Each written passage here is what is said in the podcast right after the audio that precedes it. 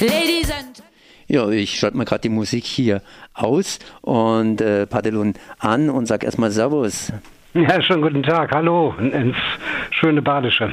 Ja, wir sind per Telefon verbunden und äh, telefonische Kommunikation die äh, hat es selbstverständlich in sich, mal abgesehen davon, dass jeder hier mithören darf, weil wir ja schließlich auch rausfunken, ähm, hören die einen oder anderen mit, beziehungsweise sammeln gleich mal Daten und da habt ihr entsprechend Alarm geschlagen. Wer seid ihr denn überhaupt?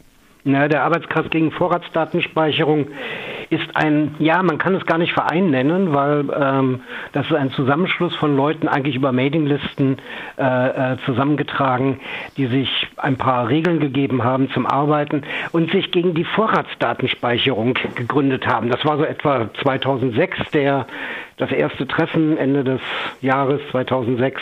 2008 wurde es virulent. Und ähm, wir haben eine Verfassungsbeschwerde eingereicht gegen die Vorratsdatenspeicherung, die ja vor zehn Jahren schon mal beschlossen worden war, und haben geschafft, dass dieses Gesetz als nichtig erklärt wurde. Und jetzt, knapp zehn Jahre später, stehen wir wieder da, machen wieder eine Verfassungsbeschwerde, die wird über den Verein Digitalcourage abgewickelt. Da kann man gerne mal auf die Website gucken und mitklicken. Und ähm, jetzt gibt es eine weitere Sache, nämlich dass äh, es mal wieder dazu kommen soll, dass Anonymität aufgehoben werden soll, nämlich bei Prepaid-Karten. Während ich heute eine Prepaid-Karte einfach kaufe und sie dann halt freischalten lasse, soll in Zukunft es verpflichtend sein, dass ein Ausweis vorgelegt wird, dass also auf jeden Fall die Telefonnummer mit dem Menschen, der die Karte gekauft hat, verbunden wird. Was nicht so ganz sinnvoll ist, weil a nutzt es nichts. Das wissen wir aus Frankreich. Dort gab es bereits so etwas, dass wenn man eine Prepaid-Karte gekauft hat, dass man den Ausweis vorlegen musste und trotzdem wurde kein Terroranschlag äh, deswegen verhindert. Ähm, wir wissen ja, dass die Terroristen, die zuletzt äh, in Paris die bösartigen Anschläge gemacht haben, Leute erschossen haben, ähm, was, was man verstandesmäßig gar nicht so richtig begreifen kann, wie Menschen sowas tun. Aber okay, sie haben es getan. Die haben sich einfach ganz normal über SMS unterhalten und äh, trotzdem, ja, der Anschlag wurde nicht verhindert. Und ähm, nun soll das auch in Deutschland gemacht werden. Ich sage mal so, das sieht so ein bisschen aus wie so ein Aktionismus. Die Politik hat das Thema äh, Terrorismus permanent auf der Agenda. Äh, statt Innenpolitik wird Terrorismuspolitik gemacht. Also Volker Beck witzelte mal alles, was sie im Innenausschuss im Bundestag unter unter Innenpolitik machen, legen sie schon ab wie Tät, wie Terrorismus. Das war äh, sicherlich sehr selbstkritisch und auch kritisch gegenüber der Regierungsfraktion. Aber tatsächlich ist das ein Fakt. Politiker stehen da, wenn ihnen nichts weiter einfällt, erzählen sie der Bevölkerung, hey, wir machen was für Sicherheit und dann hoffen sie auf Wählerstimmen und tatsächlich, was das bedeutet, ist, dass unsere Freiheit immer weiter, immer weiter Scheibchen für Scheibchen eingeschränkt wird. Und äh, das sollten wir auf gar keinen Fall hinnehmen. Politiker müssen sich zumindest wählen lassen, das heißt irgendwelche Aktionen vorweisen. Aber Politiker werden ja auch gewählt, das heißt äh, gleich äh, anonym, genau, genau, geheim, geheim heißt das, nicht anonym, genau. sondern geheim. Mhm. Und das ist ja sowas ähnliches wie anonym.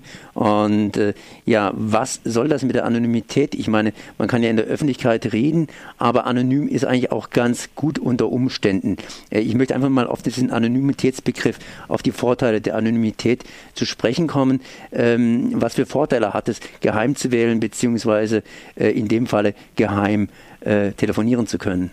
Ja, es bedeutet natürlich, dass ich auch genau das sagen kann, was ich wirklich sagen möchte. Ich muss nicht befürchten, ähm, dass man äh, mir ein Nachteil entsteht, weil ich jetzt jemanden wähle, der anderen Leuten wiederum nicht passt, sei es am Arbeitsplatz, sei es in der Familie. Nicht ohne Grund darf auch niemand mit in die Wahlkabine, wenn ich abstimme, weil ich soll wirklich genau das Kreuzchen dorthin machen, wo ich es für richtig halte. Und das sollten wir als einen ganz großen Wert der Demokratie auch zu schätzen wissen. Wir kennen das noch aus bösen Zeiten in Deutschland, als dann der Wahlleiter sagte, oh, da haben sie jetzt das Kreuzchen aber an der falschen Stelle gemacht, das durchgestrichen hat und es woanders hingemacht hat. Solche Berichte kenne ich noch von meinen Großeltern. Und äh, wir sollten uns klar machen, dass eine Demokratie und Freiheit das ist, was uns alle schützt. Während wenn wir eine Sicherheitsinfrastruktur aufbauen und alles, sagen wir mal, technokratisch äh, absichern, dann kommen wir nicht dazu, mündige Bürgerinnen und Bürger zu sein, nicht mündige Menschen zu sein, sondern dann laufen wir an der langen Leine von den Leuten, die große Interessen daran haben, dass eben äh, die Masse ruhig bleibt, sich nicht einbringt in den demokratischen Prozess, in den Willen, Willensbildungsprozess und die können dann quasi mit uns machen, was sie wollen. Es gibt aber auch weitere Gründe für Anonymität. Wenn ich die Sorge habe, vielleicht HIV-infiziert zu sein und ich möchte mich mal erstmal anonym bei einer Beratungsstelle beraten lassen, weil ich äh, Stigmatisierung befürchte oder weil ich mich vielleicht als äh, sexuell positiv noch nicht in meiner Umgebung geoutet habe, dann muss das auch anonym bleiben. Und das mache ich am besten darüber, dass ich eben einen ja, zum Beispiel eine anonyme Prepaid-Karte verwende, äh, weil die eben genau nicht nachvollziehbar ist, weil nicht nachvollziehbar ist, wer wann, wo, bei welcher Beratungsstelle angerufen hat. Es gibt weitere Gründe. Allein äh, das Recht, mit Abgeordneten anonym zu sprechen. Also ich darf auch anonym in den Bundestag hinein, wenn mich mein Abgeordneter am Eingang ein abholt, weil es auch niemanden sonst im Bundestag eingeht, äh, angeht, äh, mit wem diese Abgeordnete oder der Abgeordnete halt spricht. Und das sind alles Sachen, die dafür da sind, dass wir freiheitlich, mündig äh, zu Entscheidungen kommen, äh, unser Wissen ausbilden.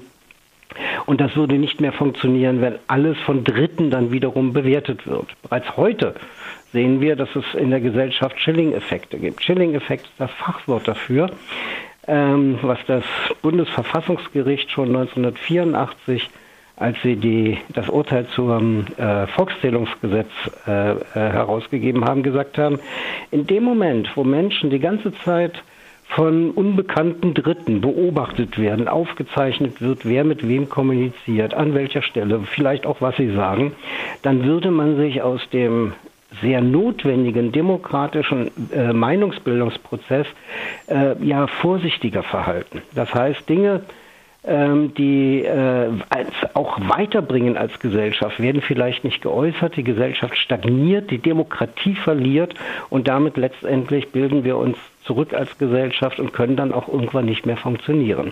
Also das, was die Demokraten derzeit da im Bundestag äh, immer wieder aufs Tapet bringen an Überwachungs äh, äh, die bis jetzt noch nicht in irgendeine Überwachungsgesamtrechnung eingeflossen sind, das sind tatsächlich Dinge, die die Demokratie verhindern und sie kaputt machen. Und ich hoffe, dass das endlich auch mal den Leuten, denen ich jetzt nichts Bösartiges unterstellen will, außer dass sie halt bequem Wählerstimmen äh, fangen wollen bei Leuten, die eben keine Ahnung haben, ähm, dass sie das begreifen, dass sie damit sich selbst abschaffen, dass sie die Demokratie, die Parlamente abschaffen und letztendlich Politik gar nicht mehr haben wollen. Das heißt, mehr Vertrauen in den Bürger, in die Bürgerin, in praktisch den Souverän. Ganz genau. Wir brauchen dieses Vertrauen, Kredere, also die, die, die Politik muss uns vertrauen, weil wir vertrauen auch der Politik, also anvertrauen ihr unsere Wählerstimmen und damit müssen sie sorgfältig umgehen. Das ist notwendig, sonst funktioniert unser ganzes Gesellschaftssystem einfach nicht mehr. 2006 sind sie gestartet, 2016 eine Wiederholung der ganzen Geschichte. Das scheint sich irgendwie so periodisch immer wieder zu wiederholen. Das heißt, die Politik greift da immer wieder ein bisschen nach und versucht hier peu à peu Raum zu fassen. Wir haben ja noch andere Überwachungssysteme, sprich äh, die Technik hat sich ja in diesen letzten zehn Jahren auch weiter entwickelt? Wo sind da noch zusätzliche Problembereiche aufgetaucht, wenn man mal von der Prepaid-Karte absieht, beziehungsweise sonstige Dinge der Überwachung? Naja, wir haben jetzt gerade eine Sammlung aufs Netz gestellt als Digitalcourage ähm, zur Überwachungsgesamtrechnung und einfach mal geguckt, was für Überwachungsgesetze sind seit 2010, seit die Vorratsdatenspeicherung gekippt wurde, eigentlich schon noch dazugekommen. Ich nehme mal ein paar zum Beispiel Passenger Name Records. Das heißt, wenn ich in ein Flugzeug steige, werden meine Daten also immenser Menge erfasst und äh, abgespeichert auf Jahre hinaus. Allein das ist schon ein, ein, ein unglaubliches Unding. Ähnliches wurde jetzt auch schon für Bahnreisen geplant. Ähm, da muss man einfach gegen anstehen. Es gibt weitere Überwachungsgesetze, die äh, entsprechend beschlossen wurden. Ich kann da also wirklich nur jedem, der da ein bisschen tiefer sich mal einlesen will, raten, auf unsere Website zu gehen. Die haben wir am Montag, das war der Tag des Grundgesetzes, veröffentlicht auf unserer Website. Da steckt viel Arbeit drin, haben wir viel zusammengetragen und das wird auch die Grundlage unserer Verfassungsbeschwerde gegen die erneuerten Versuch einer Vorratsdatenspeicherung sein, um einfach auch klarzumachen, eine Vorratsdatenspeicherung, ein Sammeln sämtlicher Daten, sämtlicher Kommunikationsverbindungen zwischen Menschen kann einfach gar nicht mehr gemacht werden. Dafür, ähm, ähm, abgesehen davon, dass sie ziemlich unwirksam ist für die Verbrechungsbekämpfung und noch unwirksamer für Prävention ist, ähm, bedeutet das auch, und das müssen wir uns klar machen, dass einige wenige letztendlich die Kontrolle darüber haben, wer mit wem welche Kontakte pflegt. Daraus kann ich irrsinnig viel herauslesen. Da gibt es Studien drüber, da gab es den grünen Politiker Malte Spitz, der mal ein halbes Jahr seiner Bewegungsdaten veröffentlicht hat. Und äh, es gibt einen großartigen Artikel in der Frankfurter Allgemeinen Zeitung, noch aus 2009, glaube ich, war der von Frank Krieger und Konstanze Kurz, die einfach mal auch gezeigt haben, was ich aus Daten herauslesen kann. Und wer sich das wirklich mal vor Augen hält, der weiß, diese Macht darf man keinem Staat geben. Weil selbst wenn es ein ganz friedlicher demokratischer Staat ist, wie unseres ja eigentlich noch ist, äh, sehen wir aber auch die äh, Menschen, die da stehen als Pegida oder AfD, von denen wir wissen, dass sie einen Missbrauch dieser Daten äh, äh, sicherlich planen werden, weil der ihnen hilft, in ihrer ja verblendeten, äh, hasserfüllten Form gegen einige Leute vorzugehen, ähm, äh, sehr hilfreich ist. Wir kennen es aus dem Dritten Reich wo eben Listen über, also ganz harmlose Listen über Radiohörer dazu führten, dass eine äh, Deportation von jüdischen äh, Mitbürgern überhaupt erst möglich war. Und das müssen wir uns klar machen. Wir müssen, äh, wir dürfen niemandem die Macht darüber gehen, Daten über alle Menschen zu haben. Das ist auch weitergehend ähm, ähm, als die Überwachungsgesamtrechnung. Wir müssen unsere Gesellschaft, unsere digital vernetzte Gesellschaft entsprechend so umprogrammieren, dass, sie, dass wir sie die Segen der Technik äh, nutzen können, ohne uns aber eine Hölle auf Erden zu bauen. Ich bin vorhin schon gewarnt worden, ich soll das Thema nicht zu weit aus denen, da schließlich unendlich das Thema irgendwo uferlos ist, natürlich auch die Weiterentwicklung der Technik ist in bestimmten Art und mhm. Weise uferlos.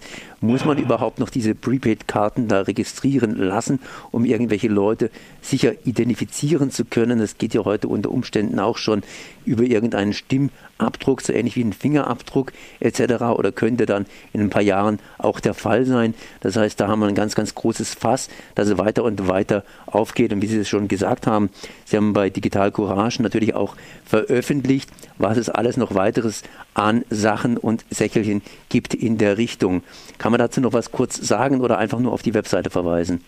Ich denke, auf die Webseite zu verweisen ist das, was man in dem Medium Radio jetzt am besten tun kann, statt jetzt eine Auflistung herunterzurasseln, weil ich denke, was notwendig ist, dass wir begreifen, dass wir zusammenstehen müssen, gegen solche Bestrebungen vorgehen müssen, Energien bündeln müssen, unsere Stimme laut werden lassen müssen am 26. Mai.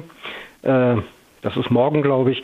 Äh, gibt es in München eine große Demonstration ähm, äh, gegen Vorratsdatenspeicherung. Äh, vielleicht, wenn man dort in der Nähe lebt, kann man da hingehen oder eben auch weiter anreisen. Ähm, ich denke, es ist wichtig, Organisationen, die sich gegen diese ausufernde Überwachung ähm, äh, stellen, auch mit zu unterstützen, sei es durch Arbeit, sei es durch Spenden. Und das ist der eigentliche Appell, den ich wirklich machen kann. Steht zusammen, legt Geld zusammen und arbeitet gegen diese wirklich dumme Art und Weise äh, zu versuchen, eine sichere Gesellschaft noch ein bisschen sicherer zu bekommen, zumal das ein Trugschluss ist. Denn dieses äh, scheinbar, was uns immer als mehr an Sicherheit verkauft wird, äh, ist letztendlich mehr Unsicherheit, weil wir Daten und Macht in die Hände von Menschen legen, mit denen wir wahrscheinlich gar nichts zu tun haben wollen. Das war Patelun hier zur digitalen, ja, von Digital Courage zur Vorratsdatenspeicherung, die unter anderem jetzt wieder bei der Prepaid Handykarte zum Vorschein kommen soll. Ja, Dann, das ist in dem Fall vielleicht einmal korrigierende Bestandsdatenauskunft, um die es geht, aber diese fein juristischen Sachen, denke ich, lassen sich zusammenfassen unter Überwachung in der Form darf nicht sein. Danke.